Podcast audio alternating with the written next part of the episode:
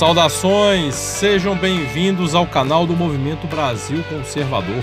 Hoje é segunda-feira, 8 de março de 2021. Aqui é o Henrique Oliveira e vamos para a nossa resenha do dia. Resenha disponível em diversas plataformas. Você nos acompanha no Spotify, Google Podcast, YouTube, também, claro, sempre na nossa querida Rádio Shockwave. Contamos com a audiência de todos vocês. E para você que deseja saber mais sobre o movimento Brasil Conservador, basta acessar a descrição dos nossos vídeos que lá você encontrará todas as informações e não, não só a descrição dos nossos vídeos, também as nossas redes sociais, arroba eu sou MBC e o nosso site eu sou MBC.org. Lá você pode conhecer um pouco dos nossos projetos, projetos de curto, médio, longo prazo, enfim, muito, muito a ser feito. Há muito trabalho no Brasil, há muito trabalho a ser feito e nós contamos aí com a participação de todos vocês e a ajuda de todos vocês para que o MBC siga em frente a sua caminhada. A despeito da origem, eu não vou entrar no mérito aqui, né, ah, da origem do Dia Internacional da Mulher e tal, aquele negócio. Eu vou, eu prefiro traçar um paralelo, pegar, né, a, a, a, pegar um gancho na data e traçar um paralelo aqui. Eu quero falar um pouco hoje sobre aquela que é a mulher mais desrespeitada no Brasil, aquela que é agredida diariamente, aquela mulher que sofre todo tipo de violência, aquela mulher que é estuprada no país, quase que diariamente, aliás, diariamente.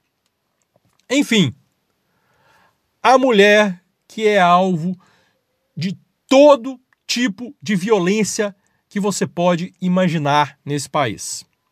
Essa mulher a que eu me refiro é a justiça brasileira.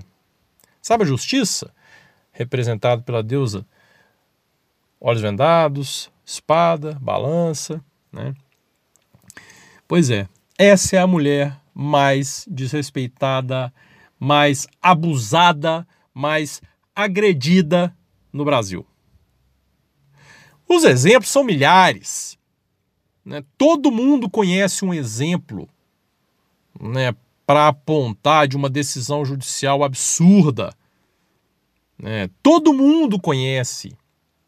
E ainda mais nos últimos tempos, onde elas, as grandes decisões, decisões tomadas por cortes superiores de justiça, tem cada vez mais jogado na lama essa pobre mulher que é a justiça brasileira. Eu não estou falando especificamente, vou falar um pouquinho, claro. É, eu, eu, sinceramente, aliás, eu vou até falar agora. Algum de vocês, sinceramente, está. Vamos, vamos, vamos ser sinceros aqui. Algum de vocês está surpreendido com a decisão do Faquin em anular as condenações do Lula? Algum de vocês realmente está surpreso?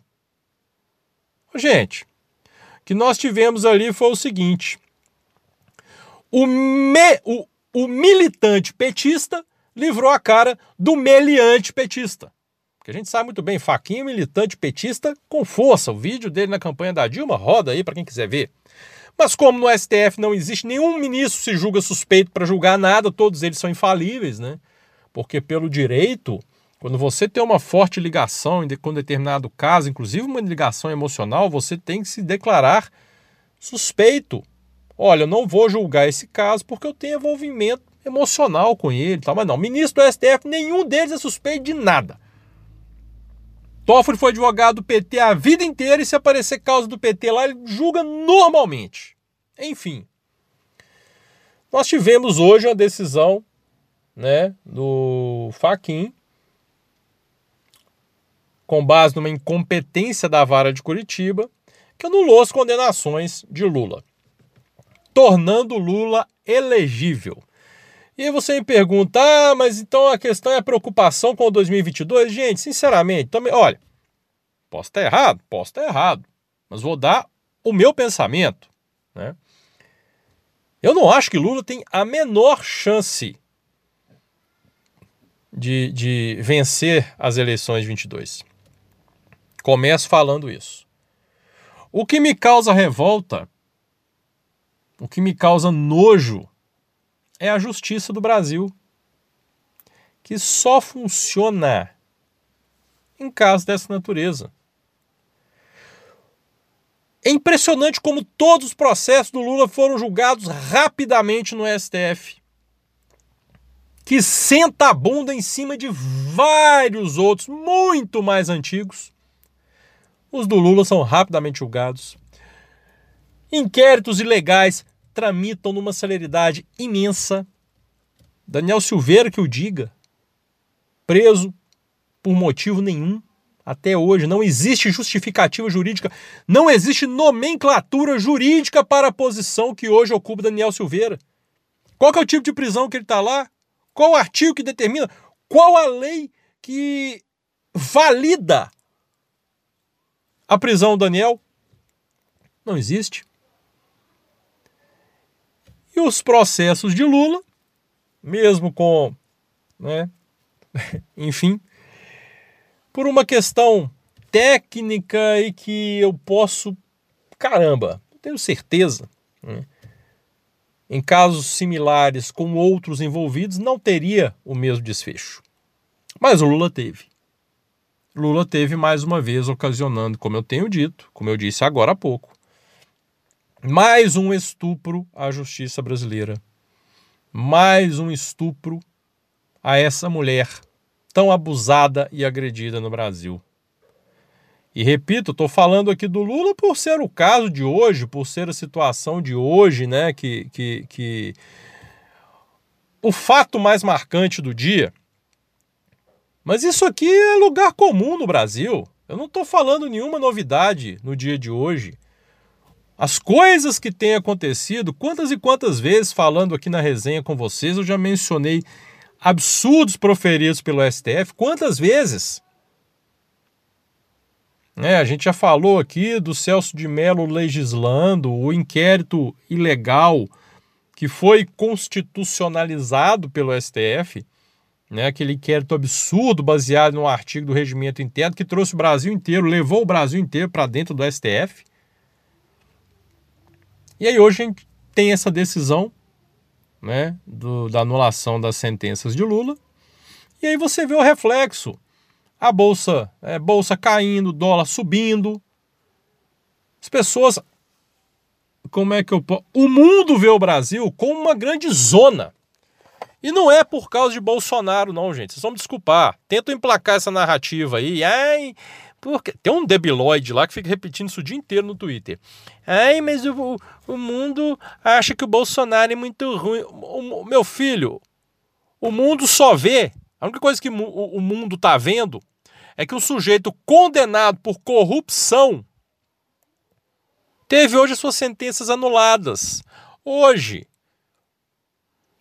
Né? Por uma série de fatores. Com uma celeridade imensa, porque tem muito processo na fila. Mas a, né, a necessidade de limpar a barra do Lula era maior do que qualquer outra, né, pelo que parece. Então, realmente passaram na frente e votaram o processo do cachaceiro. Bom, repito, né, é, a despeito, a despeito de tudo que envolve o caso, a despeito de tudo que nós temos visto em relação à justiça do Brasil, né, que sinceramente eu posso literalmente pegar meu diploma, amassar e jogar na lata do lixo, porque ele não serve para mais nada.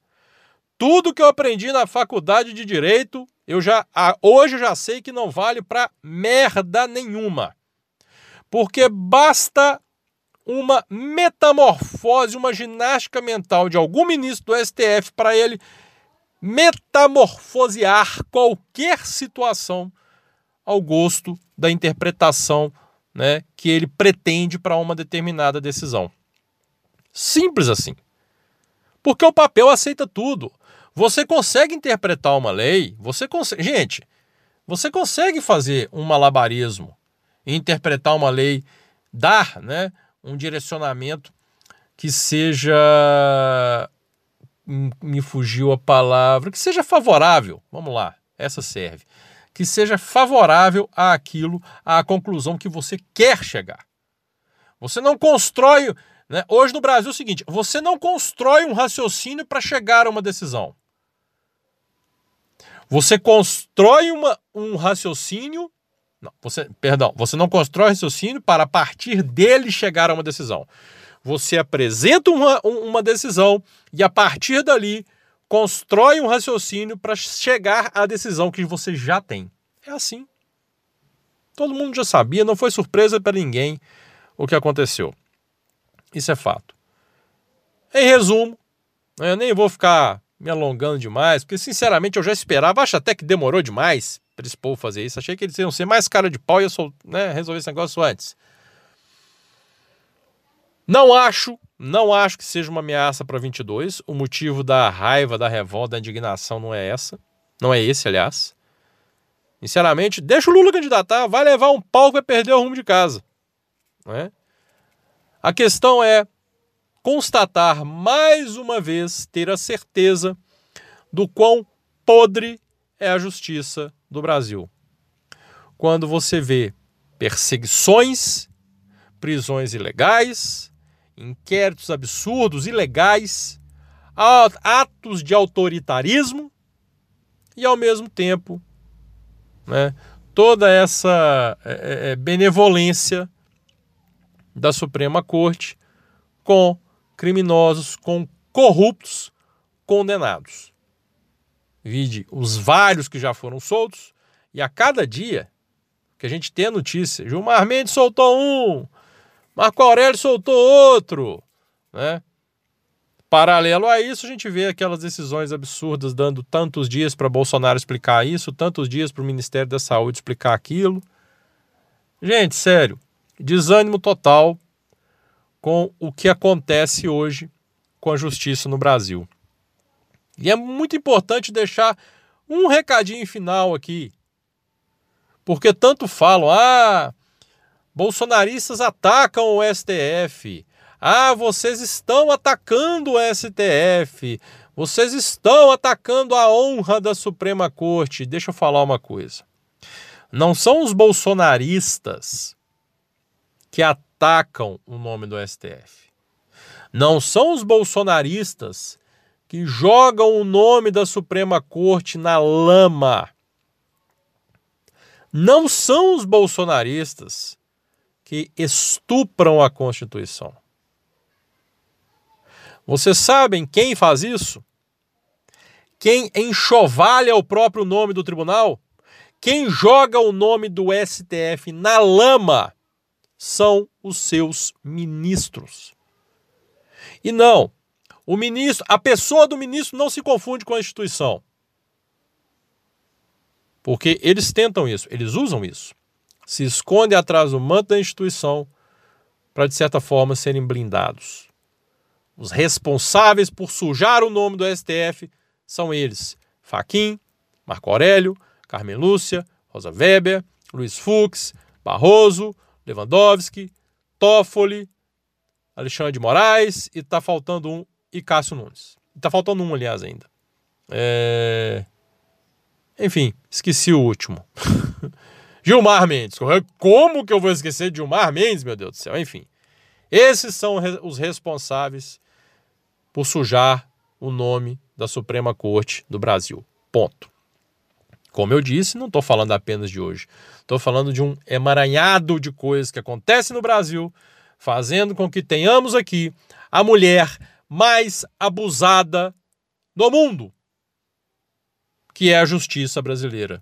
E que, mais uma vez, foi violentada, pasmem, no Dia Internacional da Mulher. Grande abraço a todos, se inscrevam no nosso canal, ativem as notificações, deixem um like no nosso vídeo, curtam aí a nossa querida Rádio Shockwave. Grande abraço a todos, fiquem todos com Deus até amanhã, se Deus quiser.